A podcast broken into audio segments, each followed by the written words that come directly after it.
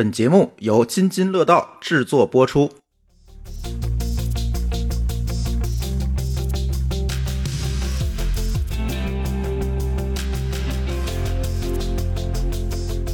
各位听友，大家好啊！这是一期科技乱炖，哎，但是这期的科技乱炖嘉宾有所变化啊，两位高老师出差了，所以我们请到了几位新朋友跟我们来录这期的科技乱炖的节目。那先请我们的这几位新朋友介绍一下自己吧。嗯，Hello，我是舒淇。舒淇，舒淇大家都很熟悉啊。还有一位老朋友啊，大家好，我是阳光。哎，但是呢，我们今天有一位新朋友啊，今天我们来了一位新朋友，是来自阿里通义听悟团队的产品负责人杨帆。啊，大家好，大家好，我是阿里巴巴的杨帆。哎，简单介绍一下自己的业务吧。我相信有很多播客的听众其实用过通义听悟。是的，对，我记得我们的听友群里还有很多人要坚持每天登录去拿那个两小时的。那不就是我吗？资深用户。对，因为那个听悟它其实可以理解它是一个语音转成文本，然后完了之后播客去做这个摘要。它这是只是它其中一块功能，更多功能一会儿你再介绍。嗯，对，可以给大家大概介绍介绍这个听悟的这个产品是吧？好的，好的。嗯哦，那我先介绍一下我自己，然后呢，呃。我是那个通义听悟的产品的负责人啊，目前效力于这个阿里巴巴。然后呢，嗯，其实，在我们团队呢，不仅仅有通义听悟这一款产品，我们这个团队呢，主要是做语音智能的，也就是语音 AI 相关的一些产品，包括了我们看到的一些呃 API 的产品，包括语音识别，然后声纹，包括唤醒，还有语音合成，这些呢都是服务我们开发者的一些 API 调度产品。另外呢，通义听悟呢，是我们一直以来研发的一款应用型的产品。应用型产品啊，对，我们希望这款产品呢，能够去帮助用户，能够去在我们的人人对话的这个领域里面去做一些知识的挖掘啊。希望大家能够去借这种产品呢，无论是在这个工作还是在学习，以及我们今天突然碰到的我们播客这个领域里面呢哎，能够帮助我们的无论是生产者还是消费者，能够提高自己的效率啊。哎这就是我们做这款产品的一个小小的想法。哎，哎，对，大家听到这里不要划走，这期并不是听悟的一期广告哈。对，其实今天请来杨帆，因为我们也是在这个阿里云栖的大会上认识。偶遇。对，所以这期其实特别想跟大家聊聊我们这次去云栖的体验，以及我们怎么把杨帆拉过来录节目的这样一个过程。嗯因为是这样，就是我和舒淇，如果大家熟悉我们、听过我们之前的节目，也知道我们每年其实尤其是在疫情前，每年都会参加很多的开发者的活动对大会。嗯，对国内的 Google 的开发者大会，嗯然后国外的也参加 I 过 O、I/O 苹果的会、啊微软的会，其实都去过。我们自己还做。对，但是国内厂商的会呢，其实，在这些年我们参加的并不是说特别多，嗯是吧？可能以前的视角可能更多的在 Google 啊这种大厂上，但是国内的这些企业，第一个是它有没有做这个会。像云栖可能做的时间比较长，但是其他企业可能并不是做的时间这么长，咱每年其实是幺零二四过节那一天，咱们其实都是去声网的大都，是去声网的大会，嗯，对，然后。北京这边参加比较多的就是他们开发者社区的大会，嗯，都是比较小的，但是嗯这么大规模，就是弄一个很大的一片场地，把大家装进去开好几天的会，可能在国内就比较少。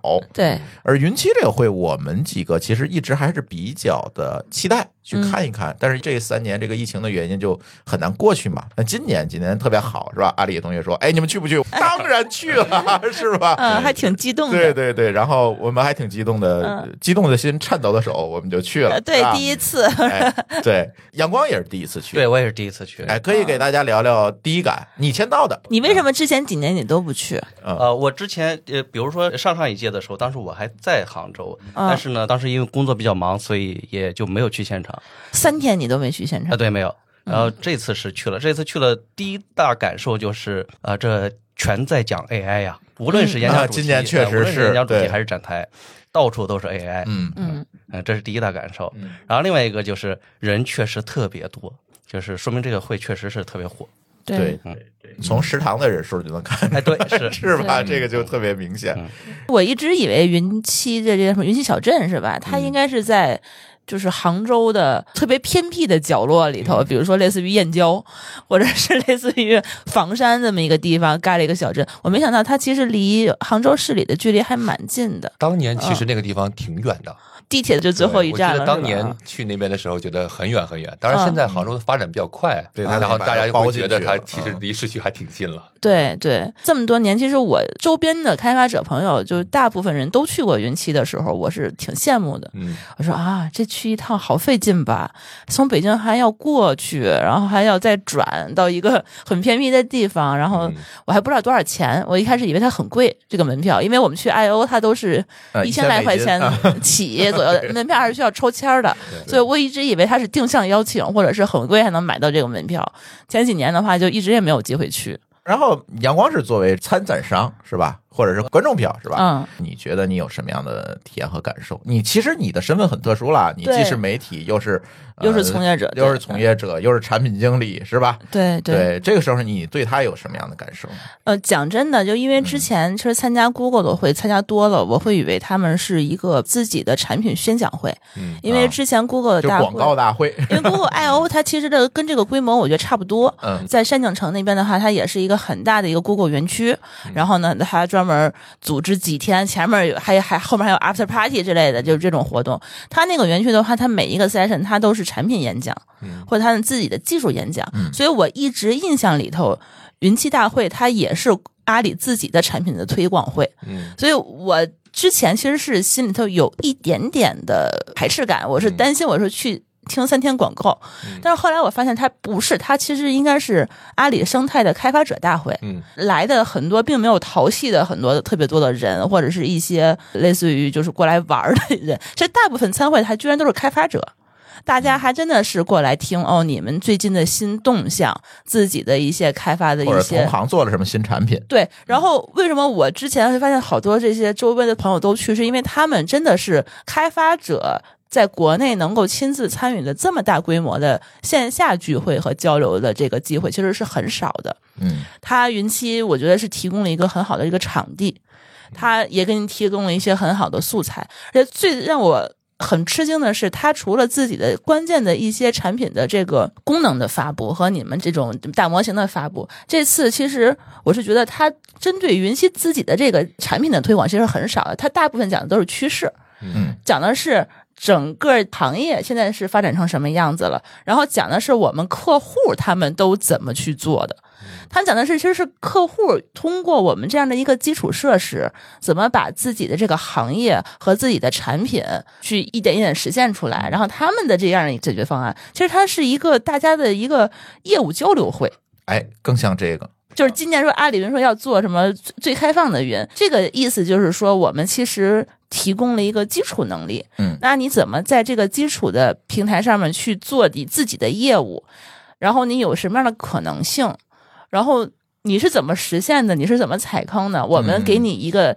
场地去交流，我说这个是让我觉得这几天吧，短短两天的时间，就是最大的一个感触，就是阿里并不是一个封闭的生态，嗯它并不是把这些全国的开发者圈过来，我给你洗脑，对吧？你赶快买来买我们这个东西，它并没有，它就是给你讲解决案例，是吧所以我是觉得大家可能在这个过程中收获的也其实最多的是这一点。舒淇的体验可能跟我差不多。嗯其实去到这个云栖，几个感受啊。嗯第一个感受呢是觉得，从主办方来讲，其实主办方不仅仅是阿里云了，嗯其实主办方有很多，咱就不提了。在这个过程当中，主办方的诚意是非常足的，无论是场地的准备啊，包括对大家的这个接待啊等等，诚意是非常足的。这个我们在其他大会里是看到的不多的，咱可以说看到的不多。嗯嗯嗯，毕竟它规模大嘛。再者一个就是像舒淇刚才说的，我是觉得在整个的贯穿这个大会的过程全程当中，大家更多考虑的是我怎么样让大家一起把这个生态搭起来。对，有人提供底层的基础设施，嗯有人做 S 那一层，有人做 Pass 那一层，有人做 SaaS 那一层，嗯然后最终呢，我们是 match 出来一个良好的。今年是 AI 是吧？嗯你就按今年的 AI 来讲，可能就是 match 出来一个非常好的一个 AI 的生态。嗯这个事情是我这次感受非常深的。比如说，我们去闭馆的时候，来分几个馆是吧？我们去闭馆的时候，我们看到的是同意的那些同意千问、同意万象、同意听悟等等。而这是闭馆，就是都是阿里的这些底层的啊，我的 AI 的解决能力是吧？那我们到了 C 馆。我们看到的是什么？我们看到的是厂商和解决方案，看到的是它叫算力管，它看到的是底层的这个 S 或者是 Pass 这一层能够给大家提有硬件，嗯。也有 Pass 这一层的服务。然后这些东西怎么组成了在它基础设施之上的那一层解决方案？嗯。对，就是 to D 嘛，你可以理解成它就是 to D 的那些东西，面向 developer 的东西，比如说哦我的大模型，我的环境基础能力，我的环境。你看它那个场场馆里还有一些开源的，比如阿帕奇基金会啊，有开源社区，嗯有这个 MongoDB 是吧？对，对啊你还领了一个 MongoDB T 恤呢，对吧？那给你的，对，呃，还有什么英伟达、什么英特尔，他们都来了啊，并没有显卡。对，是算力解决这个解决这一层的东西。但是如果你到了地管，你会发现它就又上了一层，离用户更近了一层。呃，那个我觉得就是客户，就是里 C 也好客户，to 嗯 B 也好，它最终为行业提供的解决方案，嗯可能我们印象最深刻的是金山 WPS 他做的那个。啊，智能帮你做 PPT 那个东西，啊其实我们知道微软也有，但是这个因为种种原因，可能在国内它可能出的就更快一点儿我们也试用了一下啊，嗯我输入一段话，让他给我做个 PPT，哎，做的还蛮好的啊，啊，四十多页呢，啊，四十多页搞了一个博客行业报告，好像比我写的还好。还有我分享出来。对，回头我们可以分享出来，还蛮有意思的。就是说，它在这几个馆的排布上，你能看出来一个自下而上的这样一个能力的迭代和越来越靠近用户的这样一个解决方案的迭代。其实是这样，这是给我印象最深的。比如说，我们去参加。呃，Google 的 I/O 可能这个可能我们不是拉踩啊，其实嗯这个不同的公司有不同公司的使命，它更多介绍的是它自己提供的这些技术标准，嗯啊，底层能力，它提供的是这个，上面的解决方案其实提的不多，离用户离 C 端近的这些东西其实提的不多。它这些东西，它全都会放到展区。然后我一大早九点钟我就坐在那儿了。上午的主论坛，如果按照 Google 的调性来讲的话，那我全都是发布会，嗯，对吧？早上起来的话，那就是我今天又有什么新东西，嗯什么新产品、新技术、新语言，那我们肯定是主论坛讲。但是阿里一个字儿没讲，您发现了吗？嗯他上午讲的全都是趋势，产业趋势，和我怎么去赋能行业。比如说这次让我印象特别深刻的就是科技亚运，就是阿里云怎么帮那个亚运会在做云上亚运转播的这个解决方案，这个让我觉得印象就特别深刻。他们把所有的这个发布的重点就挪到了下午，上午全都留给了已经是就是通过阿里创造价值的这些客户。嗯还有一些其他的一些小客户们，有没有一种可能是马龙上午起不来？阿里同学，你你你解释解释。啊我来解释一下。对对对，可以让杨帆，杨帆可能是作为大会的这个，你去是上班去的，对，你是组织方对吧？对，你可以来 diss 我一下，快！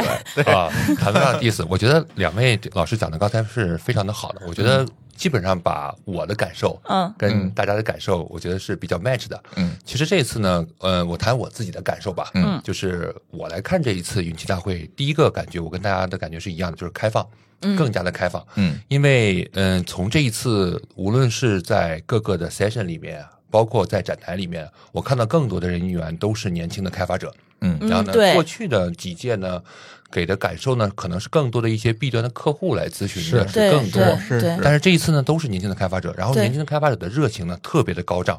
极其的高涨，你看，我举我的例子，有的时候我要去回到我的展区，嗯。或者是去某一个 session，我都要挤进去，嗯，是。我要挤半天，我才能挤回到我的位对对对。置上面去。，好多赛阵风都没挤进去，对，这个是。因为前两年嘛，因为以前运大会是很火爆，然后因为疫情呢，它因为人员受限嘛，然后就导致了这个没有现在这个这么好。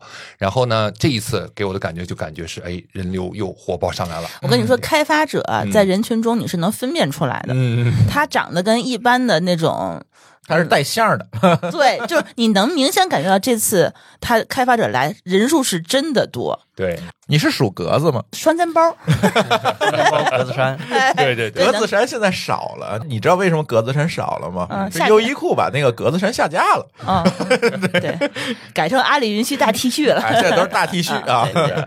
对。然后呢，第一个感受就是这样，就跟大家的感觉一样的，就是更加的开放。然后呢，其实这个开放呢，就是可能也是我们的一个主要的今年的一个路调，就是让我们的云，其实阿里云一直是开放的，因为嗯。阿里云做的是一些服务开发发者的一些东西。嗯。嗯。因为云计算其实就是一台计算机嘛，那我们提供更多的像存储、网络计算，嗯。包括上面的一些这样一些 API 的能力，特别是我们现在开始的一些 AI 的一些能力，嗯。无非我们的宗旨就是更开放，让大家能够基于这些能力开发自己的业务的一些产品。嗯。啊，所以可能就是跟您刚才的那个感觉是一样，你会发现这次突然不一样，就是上午的黄金时段都是让我们的这个相关的客户啊、开发者啊去进行这个这个呈现的。对嗯对。对，而且我觉得，就这次给我印象特别好的是阿里云栖大会的这个呃组织方，我感觉他。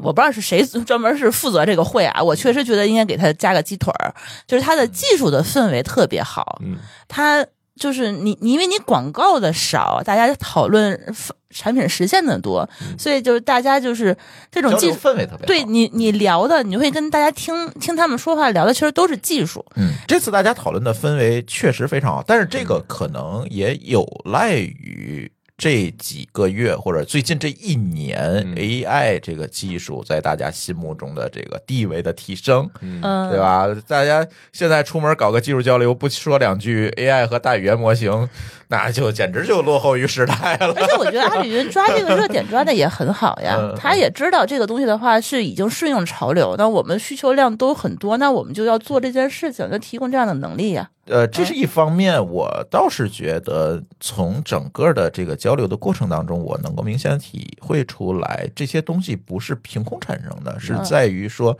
它在过去的这些年其实是会有大量的积累，只不过现在 OK AI 时代来了，大家关注了 AI，好，阿里云把这些东西搬出来，变成一个 AI 的产品，把它搬出来，嗯啊，重新封装，重新变成一个开发者的产品。嗯对，这个是一个不，你不可能说啊，我今天有 AI，今天投入开发，我我今年就就能开一个大会，嗯这件事情就很难。对所以我们从这个过程当中又看到了它在产品啊等等上面的一个迭代和投入。对对对，这个也很重要。所以聊到这个话题，其实就今天特别想跟这个专家哈聊一聊这个关于 AI 的一些话题，这也是非常火的。我们在节目里经常聊 AI，但是呢，作为一个前线的产品的负责人，我不知道你对这个现在 AI 的产品啊，这次云栖大会大家都在谈大模型是吧？都在谈 AI 的产品，你怎么看 AI 在国内现在的一个现状呢？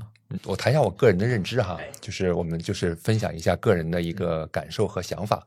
我觉得做 AI 也很多年了，然后 AI 的大趋势不变，它始终是一个一直走高的一个大的趋势。那么它每次在一个周期里面呢，都是有一个小的一个一个的曲线，那么嗯迭代的往上来涨的。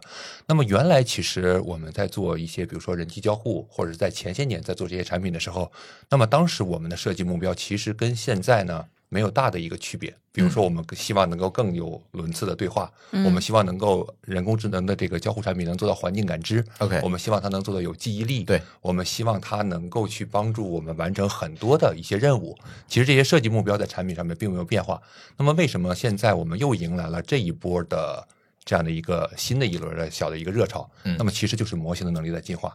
那么大语言模型在去年的时候啊、横空出世啊，可以用横空出世这个词啊，嗯它然后呢给了我们整个的行业一剂，从我的感受来看，就是一剂强心针，哎因为模型能力强了，原来我们在设计中很多无法完成的很好的东西，那么它都可以完成的很好了。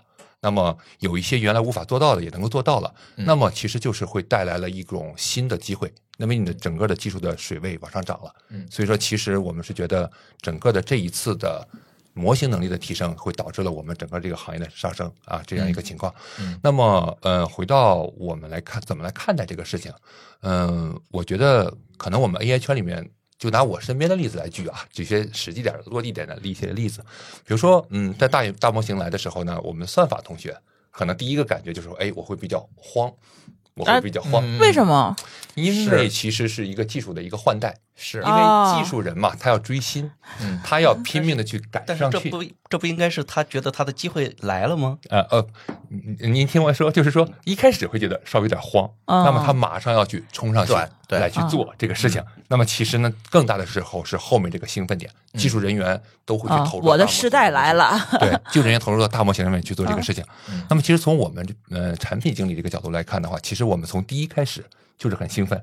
啊。不知道大家有没有回忆出，像咱们以前 App Store 嗯。出现的时候，我们每次当平台能力上升，嗯。然后开发更加的开放的一种生态，在开始给你一个基建的时候，嗯，其实像产品经理会很很兴奋，嗯我能够去创造更多东西。嗯。那么现在过去的产品经理受制于当年的模型的一些局限，我没有办法做得更好。嗯。那么现在大模型来了之后，那其实产品经理能够在这上面做更多的应用开发，我能够去有更多的模式被我创造出来。嗯，所以呢，我觉得可能就是产品经理会直接从第一刻开始兴奋。是啊，这是我身边看到的两类不同的我们的小伙伴。我觉得就是两类的态度，其实还是截然相反的。就是大部分人的第一的反应是恐慌感，嗯就是害怕被替代的感觉。嗯然后另外一代人，就像我们在座这些人的话，他就是激动兴奋，嗯就是说可能看到了无限的可能性。对所以我觉得大家可能就是类似于就是一般的用户来讲的话，他还是稍微会有一些抵触心理。嗯就怎么让大家明白这个趋势已经来了，你不可能是可逆的状态了。嗯这个其实在于说，你说为什么普通大众恐慌啊他不我们从业者兴奋，这个最大的区隔在于说对 AI 能力边界的理解上。嗯因为你是从业者，你明确的知道 AI 能做到什么程度，哪些程度是需要我通过产品和技术去耦合，嗯让它来提升的。嗯，对。但是呢，吃瓜群众们会认为 AI 来了，它可能就会把我的工作，它是有一个简单的、简单化的理解。嗯对，包括在大众媒体的传播上也会这样，你越简单化的理解，更容易传播嘛。对，因为 今年你看他年初的时候，那个嗯 ChatGPT 为什么能火？大家就会发现这个东西写的东西比我写的好，嗯所以我害怕了。说这个传播的是恐惧感，但是你没有发现，过两个月大家就不恐惧了吗？就开始用发现他在胡说八道了。对，所以它永远会存在这个问题，就是大众和我们的从业者的理解，它是有一个不对称的，有一个信息差的。啊，信息差，对，对，会有这个信息差的。所以在这个时候，我是觉得从我们的从业者的角度来看，就特别需要云栖这样的大会，嗯。让我们进到这个更深入的技术层次里面，去看到它在这个每一层上实现能力的这个边界到底在哪，我才能回过来能够赋能我自己的产品，嗯。才能知道我的产品能做在做到哪儿。嗯我的 AI 用在哪个角度上，用在哪一个产品能力上，它更更适合，而哪些产品能力还是需要人的。嗯，这些东西我是觉得，或者是可以让大家看到，就是说哪些东西的话，它可以变成工具，比如像听木这样的工具，然后赋能更多的普通用户，让大家可以提高效率，对，对而不是直接取代了这个人。阳光其实，在最近其实也在探索尝试不同的产品，是吧？是我相信你在这上可能会有更多的理解。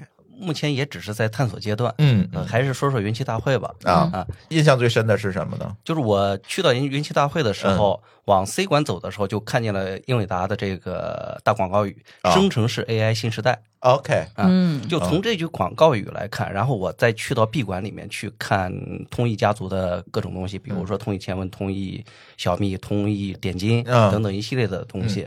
就是我感觉这个 AI 现在是已经在往这个大家的实际应用领域去走了，嗯但虽然说目前并没有看到真正的太多的应用，嗯就或者说是我从这个普通民众的角度来说，我并没有感受到 AI 带来的太多的应用。嗯嗯，但是，但是从这个云栖大会上，我是能看到是呃，不管是这个就是阿里也好，还是这个行业也好，还是说是开发者也好，都在往这这方面去努力。然后呢，说到这个努力这一块啊，就是看来一言难尽，有对一言难尽。啊，就是在这个大会上，我真正能体验到的这个 AI 呢，也就只有这个同声传译，嗯，就双语双语呃嗯会场的双语这就是听哎雾做的嘛。对，嗯其他的我并没有体验啊，没有真正的在使用场景上去体验到这些东西。哎，千问也是可以用的吧？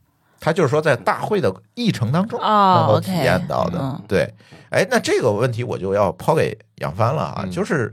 呃，这个感受可能也是很多的朋友比较明显的感受，就是我们今天说大模型，我们今天说 AI 能力的提升，我们说了这么多东西，但是在国内似乎我们就没有发现一个特别破圈的产品和应用，对吧？然后呢，也没有真的说有一些，比如普通人，我拿过来一用，哎，好像这个东西很好，就是好像这个破圈儿还差这么一点点。嗯你觉得这一点点问题会在哪儿呢？嗯，我个人的感觉是，每一次技术的跨代的一个升级，嗯肯定会带来一些破圈的应用。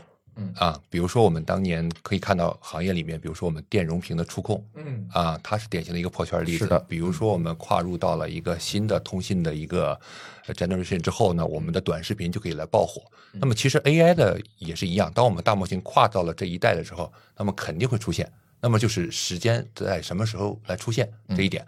那么其实这一点的话，主要是依赖从我个人的一些小的看法是，这一点其实每次的破圈都仰仗于新进入的开发者。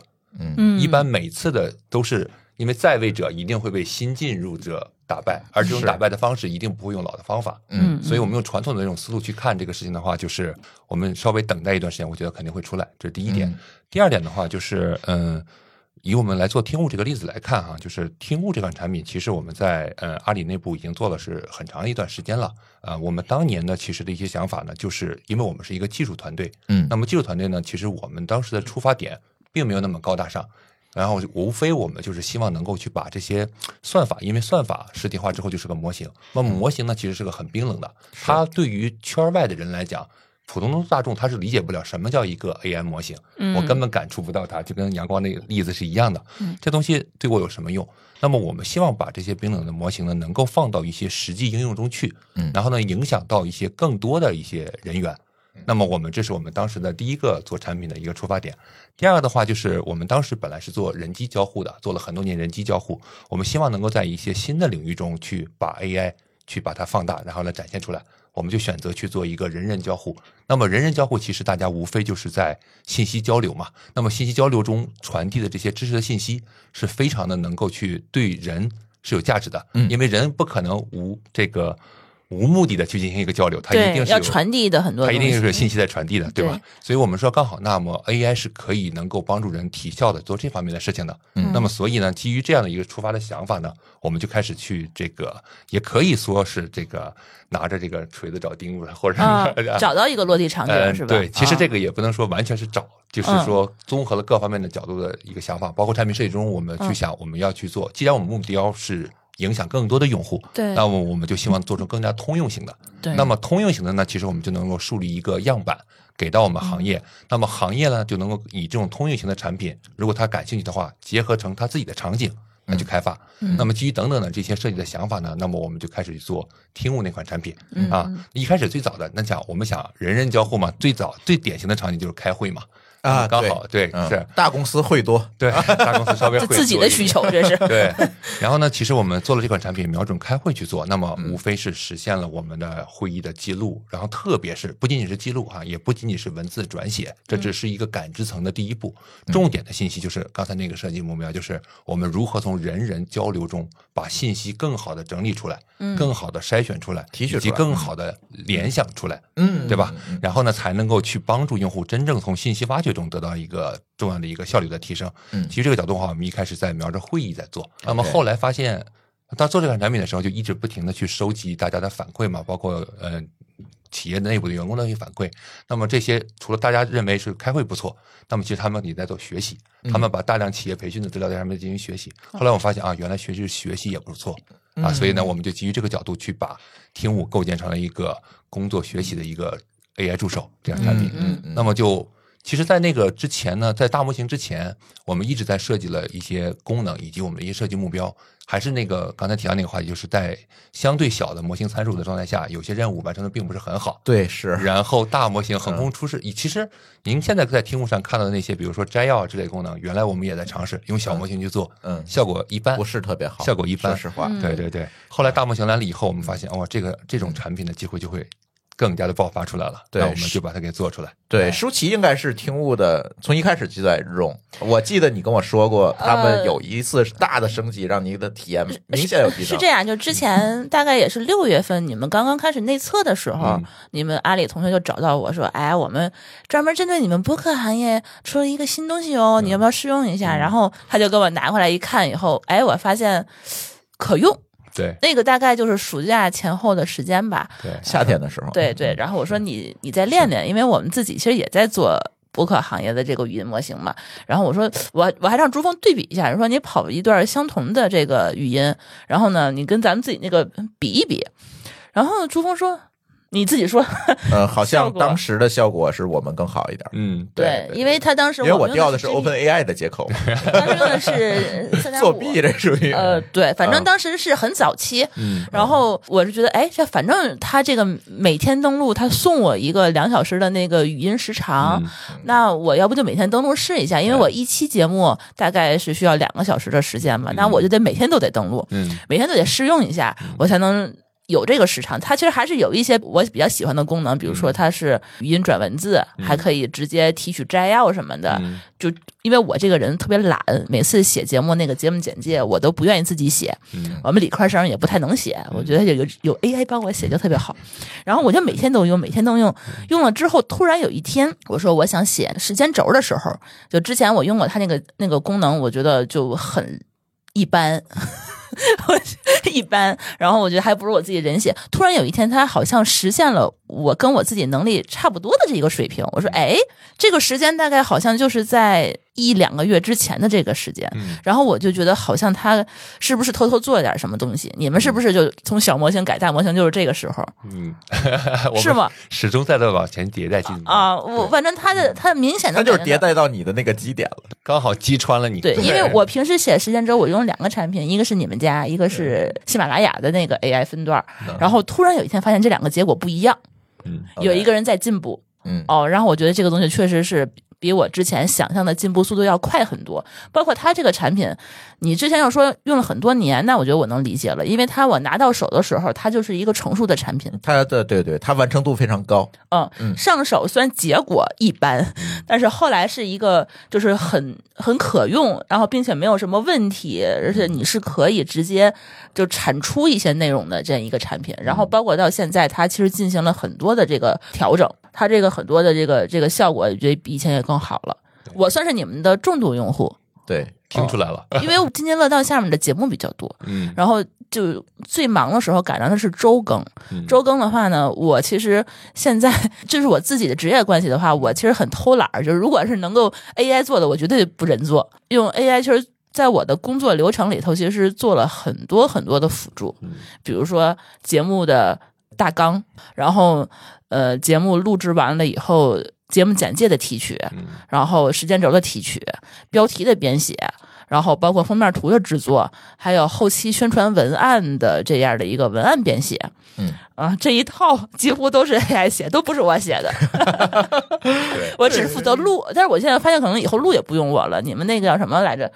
就是呃合成语音那个的话，啊也可以帮我录一下。嗯其实这个就是刚好有 echo 一下刚才阳光的那个那个想法，就是我们呢，呃，就是想做完一项这样的应用型产品，让这个应用产品呢能够影响到更多的用户。那无论这个用户呢，他是在工作场景、学习场景，以及我们突然碰到的播客的这个场景，嗯。嗯。然后呢，让行业的从业者、这些开发人员呢，发现他其实可以用这样的产品呢去做他们自己行业里边的一些特殊应用。嗯所以就这就是我们的一个目标。所以我们把听悟的下面的 API 不仅仅是听悟啊，整个我们所有的这些模型的 API 都是开放给开发者的。嗯开发者就可以按照这样的这种接口来去实现您自己的嗯这个播客的编辑的一些对一些软件。对对对，因为那天其实，在现场的时候，你们那个展台的也是个产品的女生吧，我还跟她提了一堆产品需求。嗯，我说你帮我起标题好不好？帮我实现脑图功能好不好？嗯后来你要这么说的话，她其实如果有接口的话，这些东西我都可以自己来做，对吧？是的。啊、是的。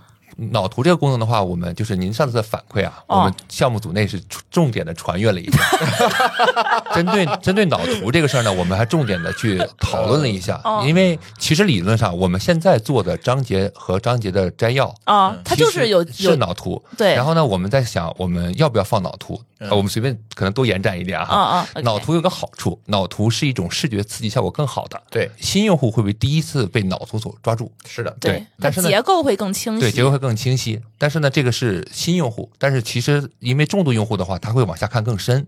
那么其实脑图的这个新鲜感会过去。嗯呃，我们内部讨论一下，所以暂时是这个想法。，OK 啊 OK，没关系，我自己写。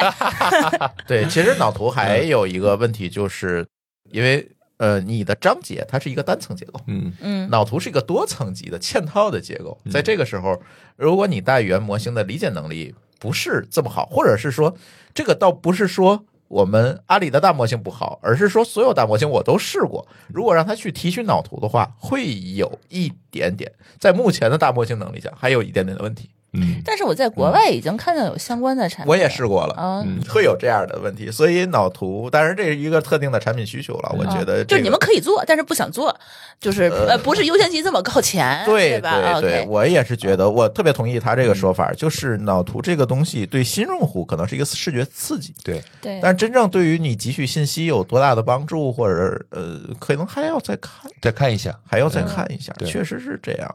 所以这个播客战略你们是怎么想的？我相信听我们节目的哦 播客主特别关心这个问题哈。明白明白嗯。其实这个呢，我谈不上战略，没有，我们其实没有这么高大上的去定位我们这个团队。其实我们这团队只是想做好一个小的应用产品，然后让它服务好每个用户啊，谈不上那种战略。其实对于播客呢，我们真的就是一个就是双向奔赴的这一个碰撞，又来了这个所以你们的团队有人听播客吗？有。有我们的听友吗？啊，有，都是你们听友。我非常坦诚的跟各位听众来说啊，我自己是没有听过播客的啊，因为我自己并不是一个播客的。但是呢，我们下面的其他的产品经理，特别是女生产品经理，嗯都是重度的这个播客听众啊，他们几个人都是每天要听播客哦，啊。然后呢，我去你们展台，你们的同学就是用声音把我认出来的。是吗？嗯，而且你要知道，我怎么知道你听？声辨人，对，对听声辨人你知道。我怎么知道你们肯定听我们的节目？就是因为嗯你们有一天的产品功能上线了一个新的 tab 页儿，嗯叫播客，什么发现播客什么乱七八糟，就这里头集成了很多播客节目，嗯然后点进去就能把这个播客里的内容直接就是提取大纲嘛。嗯然后我发现我们津津乐道的所有节目都在上头嗯啊，这件事儿就过去了。然后我就去了云栖大会的主会场，嗯呃，现在不都咱们那个主会场那个英文演讲，不都一般都没有同传了，都是用这个语音直接转识别转转英文，对吧？对对对然后呢，云溪是用通义听悟去做的这个识别，然后我当时说，哎。那我就扫个码扫个码，一会儿听英语吧。然后一扫开，我发现我的节目在首屏第一个，嗯，啊，第二个，第一个是阿里自己河马的的节目，第二个就是我那期节目，然后还是我录的那期，然后我就说，哇塞，这是因为我先更新的，还是说因为大家真的是觉得这期节目不错，然后给我做了一个推荐，然后我觉得一会儿我去阿里的那个展台去问问吧，啊，看看他们什么意思，然后朱峰就去了，对吧？嗯。然后就纷纷通过声音问出了我们。嗯。呃啊，对他们确实是播客的听众，对，然后我觉得这就是一个双向奔赴的过程，然后他们确实是觉得这个一看就是受众用户在研究这个方向。是明显他们就是这个播客的受众。是的，对我给大家讲一下，就是为什么我们去有这个播客这个想法。其实一开始我们始终呢，目前的定位呢，还是我们要做一个 AI 工具。嗯这两个 AI 工具呢，是让更多的人在工作学习中呢，能够去提高效率。嗯那么在六月一号的时候，这款产品上线的时候呢，后台有很多的反馈，其中有很多的反馈是播客的一些听众。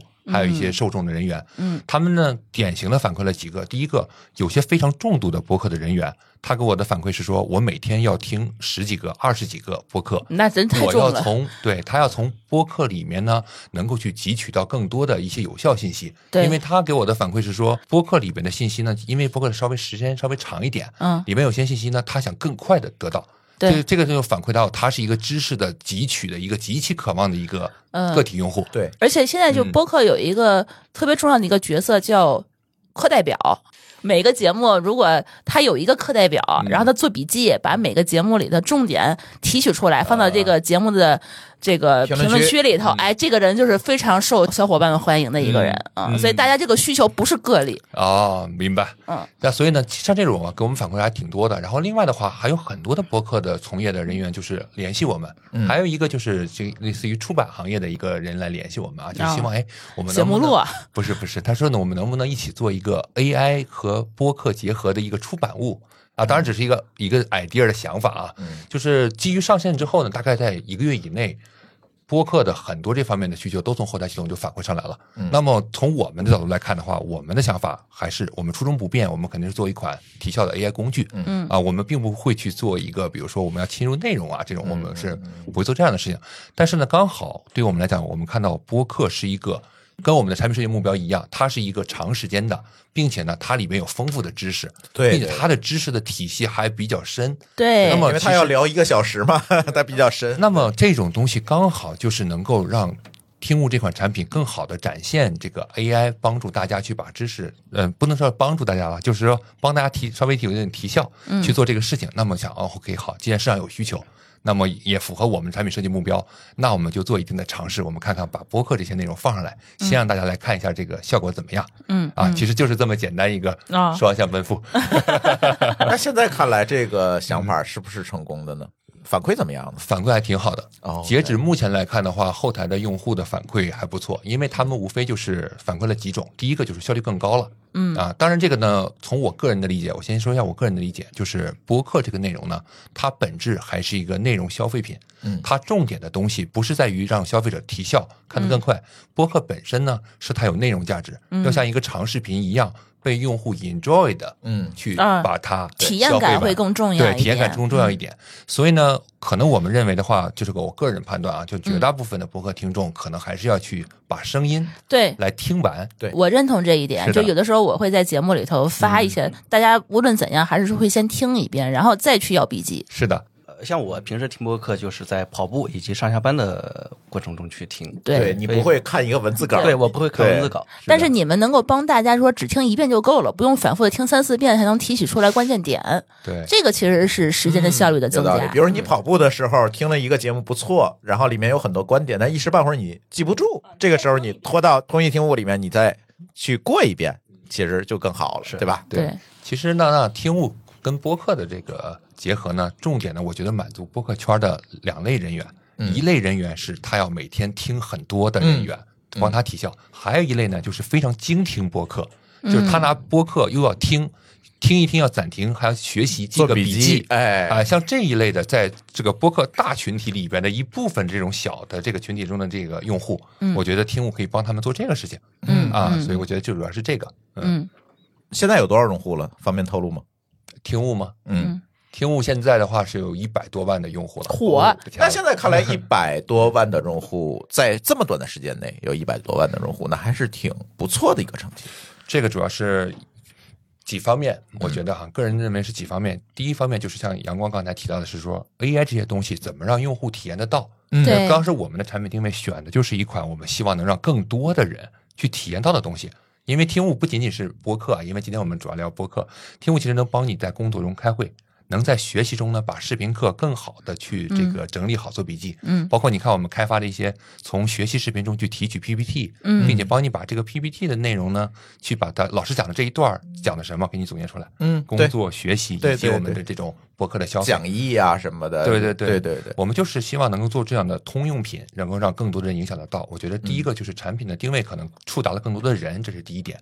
第二点的话，可能也是仰仗现在的整个 AI 的大模型带来的这一波浪潮，用户都有尝鲜感啊，这 early adopter 啊，他们有尝鲜感。其次呢是用户都很感兴趣，那么他要上来来看一下你能带给我什么。嗯还有一部分的典型群体就是开发者，嗯嗯。特别多的开发者在我们产品上来这个体验，体验完了之后呢，基本上都拿着这个 API 去做他自己的哎，嗯。企业类的东西，嗯。啊，包括像会议的，包括一些教育直播课教育的等等的这一类的，嗯他们都在嗯。对接这样的一个东西。所以我觉得这个这个应该是目前我们判断的一个增长的一个原因。嗯，嗯嗯嗯，当然这次除了听悟的产品以外，阿里还发布了大概八款的大模型的应用，是吧？我们都叫通义宇宙嘛。当然，这个话题在我们的听友群里面也会有一些小小的争议。我们的听友群里很多都是开发者，然后他们提到的争议呢，也想请杨帆帮我们分析分析啊，看看这件事情他们说的怎么样。他们是这么说的，嗯，在一些海外的这个大模型的应用发布的时候，可能更多的时候它就是发了一个 API 啊，比如说前两天 OpenAI 的这个发布，它发布就是 API，对吧？它的呃 ChatGPT 这个产品可能不是作为一个重点来发布的，而且它也没有做这么多的产品出来。那阿里这次发布呢，可能就是做了一个通义宇宙，它覆盖了可能我们的听悟是吧？这种语音的产品对吧？还有这个什么呃万象啊，做图的是吧？然后呢，金融产品对吧？啊，等等医疗产品，它它它做了很多很多大门相声。这个时候，大家就会在想，会不会说，嗯，我们作为开发者会被我们的大公司、大平台抢了风头？我想做的，他们都做了，那你还要我干什么？对吧？嗯开发者会有这个担心。那从你们的这个内部的产品人员的角度来看的话，嗯嗯，会怎么样看待大家的这个担心？明白。首先，首先很直白说啊，大家不用担心。然后呢，就是大家在云其中也能看得到，云是要做一朵开放的云，更加开放。那么，其实从它每一层的这一次的这个升级，瞄准大模型的一个云和 AI 双向进化中来看到，无论是从模型层，模型现在呢，阿里云是进行模型的开放，有摩搭社区 Model Scope。Model Scope 上面会把很好的一些模型直接开源给我们的开发者来使用，就是希望开发者能够去做。另外，从模型服务层、从算力层以及等等各层来讲，其实目标都是瞄准着开放服务开发者。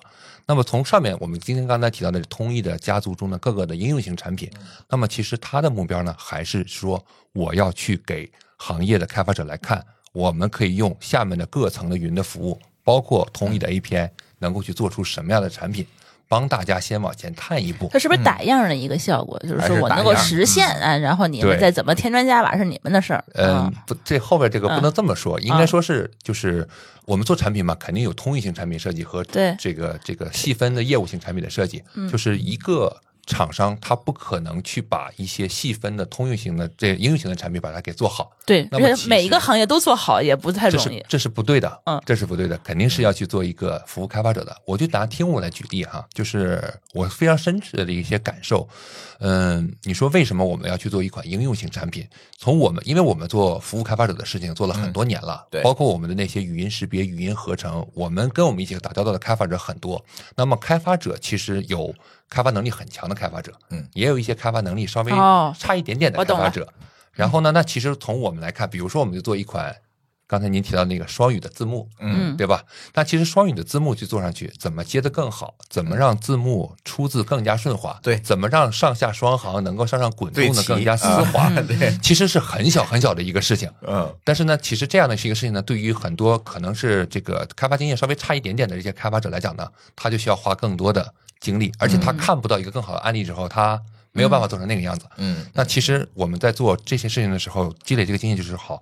那我们去把一些相对我们认为我们的 API 能够达到一个一个状态，嗯先展现给大家，那么大家就可以按照这个方式去往上更进一步的瞄准他的业务场景去做。嗯就像听物刚才咱们聊的说，我们听物为什么不去做一个播客生产的更多的功能？那个肯定我们不会去做的，嗯因为这种的话，我们更希望让，比如说像您这样的这种播客的行业的人员，使用我们的 API 做您自己的听物，或者叫您自己的这个播客的工具给自己。的产品来赋能，是的而不是说我们做一个通用的 AI 产品。是的我可不可以理解这样？就是你举的是开发者的例子，我觉得可能是公司的例子。比如说，我公司没有这么多人、这么多资源、这么多钱去做一个自己的大模型，那我比如说想在某一个方向想小步试错，嗯然后呢，现在阿里就会有一个呃这个行业解决方案，我可以先试一试，嗯它可不可行？哎，这个产品方向是否边界的问题对？这个产品是不是对的，嗯对吧？用户反馈怎么样？如果 OK 的话，那我再去做持续的投入自己的研发。对对对对，也有这样的，我相信也有这样的一个考虑。嗯，是的，对因为毕竟云的成本很低嘛，嗯对吧？对，他可以快速的去开一个服务，然后去试一下，做个测试嘛。看看这件事情中，在我的领域上，它的能力边界会在哪儿，呃够不够效果怎样迭代我的产品，哪怕我只是做一个演示，其实都够了。嗯，是对，对对，所以现在发布的这个八款的应用，嗯大模型的应用，嗯其实更多的是在为行业去建立一个可能性的一个标杆儿，对，或者是可也不能叫标不杆儿，能叫标杆可能性，的其实就算是服务好开发者，让嗯让开发者看到这些 API 能够帮大家干什么。更像的，更像是一个大模型上面应用的 MVP。嗯，差不多。嗯差不多是嗯吧？更像是给大家看看哦，它到底能做到什么程度，或者怎么样。而且我觉得印象特别深刻的是，它的模型现在已经开源版本了。嗯，就有的话，您可以自己私有部署，是吧？这呃，个对，这个我觉得还挺对，因为我之前一直有一个担心，就是说，如果都用阿里云的模型，那不就是给别人做训练吗？嗯，但是如果是能够开源的话，就好很多哈。你想比较多哈，播客行业毕竟我们给别人提供数据。哎，对呀、因为我我相信不是只有我一个人有这个担心吧？嗯。啊。咱们的那个有很多的模型就是本地部署的嘛，啊，就也也确实是出于很多方面的考虑，也不仅仅是不想把数据给到第三方，可能嗯。有各种合规啊等等等等各方面的考虑。嗯。确实是大家，但是这次呢，我跟千问的同学也聊了挺多的，嗯也可以多说两句。他们给我的这个思路也蛮好的。他说我们线上的模型跟开源的模型是同步迭代的，是同步迭代的。也就是说，你开你下来我开源模型跑出来的东西，跟我线上的应该没有太大的差异。就是说，他并没有做说我在云上，你用我的东西，嗯。你付钱用我的东西快一点。就更好哦更快，嗯。没有。哦它更多的是希望通过暴露我大模型的研发能力，哦来为行业做更多的事情，而不是说卖我的云服务。哦，也就是说，你下载它的开源模型跑出来的东西，应该是跟它线上的东西完全一致的，嗯，这个就很难得，对吧？你比如说 OpenAI，它就你，反正他那模型你下不来，没法开源，我只能给他花一个月三十块钱。对，所以这个事情是有一点点挺有意思的一个点，也就是他对开发者的开放能力其实要更强。对。嗯，对，大家如果对模型感兴趣的话，其实到我们的那个摩大社区上，摩达社区，摩大上面其实都有一些开源的模型，而且不仅仅是阿里的模型，嗯然后还有很多各个公司的优秀的模型都在上面。对对对对，是我们现在也在关注这个东西。嗯，哎，最后一点时间，可能要聊聊这个行业了哈。AI 其实我们总觉得它刚刚开始，虽然大家聊的这么热闹哈，嗯，是它其实是刚刚开始，很多的能力还不健全，很多的东西还要迭代。不管从技术上、产品上，甚至说监管上，我们都有很多的事情要做。那作为这个行业走在前面的这个产品实践者来讲，你是怎么看待将来国内大模型这样一个发展和迭代？我的观点的话，呃，因为我做 AI 的产品设嗯计也有好多个年头了，我真实的心理感受是这样的，就是、嗯其实产品和业务的本质并不在于 AI。产嗯品的本质还是抓住了用户的某项有用的需求，解决问题业务的本质还是在于它的真实的业务的逻辑。嗯那么 AI 呢？它其实从我的认知里面，AI 是个基础技术，嗯它在我们的核心之上，能够帮助我都做得更好，嗯以及帮助我去更加的提效。所以其实真正的发展的逻辑，肯定还是基于产品本身逻辑和业务本身逻辑，这是我的一个、我的一个产品的哲学。嗯然后的话，另外的话就是这一次的这个迭代呢，我觉得从我的认知来看的话，就是在过去经历的几个周期中的一个新的周期而已。像我们以前的话来做这种人机交互的时候，在当年也是有很多个这种比较好的一些所谓的这个黄金时间，突然爆发了某种技术的突破，然后呢，产品的效果再往上走，往上走，然后呢，到达一个瓶颈的时候呢，大家会停滞在某一个这个水平线上面，等待下一次的这个爆发。那么这一次大模型的爆发又带来了一个新的机会。那么无非是我们的理解能力更强了，通用这个生成能力更强了，我们的现在的模型的本身的这种大模语言模型的本身能力，能够帮你做更多的事情。那么再往下走的话，我觉得首先第一个，我个人的感觉是，行业需要先消化掉这一波带来的这样的一个增量。那么这波消化主要是通过于，当然是有各层的，比如说模型进化等等各层的消化。上面的话，如果取到这个真实的影响到所有人的效果的话，主要看应用的消化。嗯那么就是各个应用怎么来创新。那么这些应用创新完了之后的话，下面肯定还会达到一个平静的状态，下一个平静状态，等待下一个的这个技术的再一步的突破啊，这是我认为的现在的这个大模型肯定是要往下来走。是那么到底是什么应用的这个能够去爆发？我觉得可能的话要看，我没有办法说出我的这个真实的这种有效的判断。我我也只只是一个这个 AI 大家都路上的一个在猜嘛对 AI 路上的一个小学生而已。所以我个人其实还是比较看重这个知识挖掘的这个角度。知识挖掘，对嗯但是我是觉得，就是 AI，我觉得一开始刚出现的时候，就是在普通人眼里，它它没什么用，嗯就是大家都找不到特别适合的东西，包括 ChatGPT，我相信也有一部分人才能用得到。嗯但是后来就是慢慢的，这个今年开始，越来越多的产品融入 AI 功能之后，我反而觉得它以后的使用场景会越来越多。比如说今年我印象最深刻的就是，呃 WPS 的 AI 功能，包括我现在每天都会用的是 Photoshop AI。嗯啊，对，这个我们是用的非常多。呃，它其实跟 Mid Journey 的还不太一样，Mid Journey 它只是生图，对吧？但是它可以就是改图 Photoshop 是可以改图，并且根据我自己的需求，我可指哪儿点哪儿。嗯那哎，它 Mid Mid Journey 是做不到的，嗯它只是整个它给你重新生成了，但它没有办法微调。嗯然后从此延伸了以后，我看今天展区有一个创可贴的那个那个产品，嗯它根据你这一个图，给你扩展成你不同的需求、不同的海报。做海报，嗯啊，我觉得这个当时我就眼前一亮，我们公司不用设计了嗯啊，我这个二把刀就可以上了。嗯这个我你你收多少钱？你说吧，我 我就愿意付费。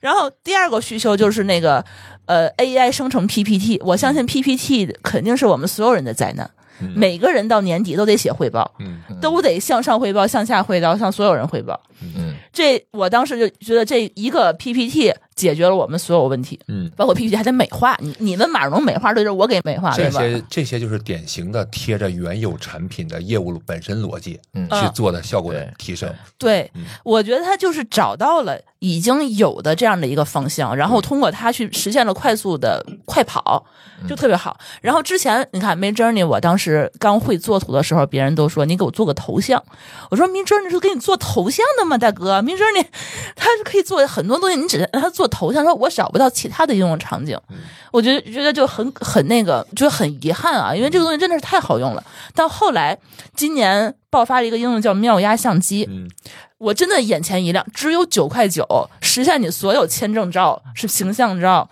你的这个证件照都有了，但是它不停的有新的这个效果，一直在不停小的。相馆在瑟瑟发抖是吧？，对，那个是四九九吧，还是五九九？巨贵，我们只要九块九 还不用去啊，买不了吃亏，买不了上当。你上传二十多张照片，然后自己就给你算出来了，嗯但总有新的。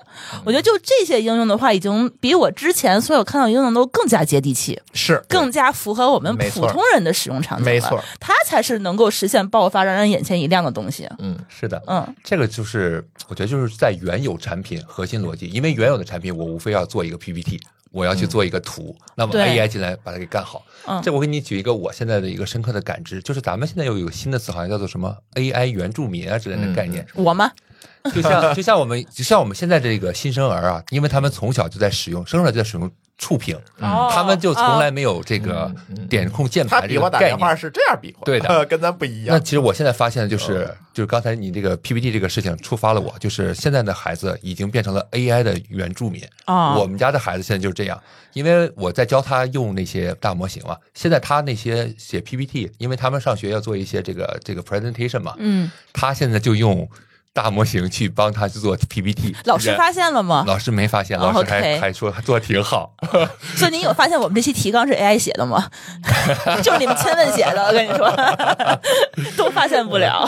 对所以 AI 呢，它在很多领域都可以去帮助人们去处理自己的工作。我举一个我身边朋友的例子，我有个朋友，他是在一个比较传统的公司里面去做财务相关的一个工作，他的工作啊呢是负责在几个系统之间去对账。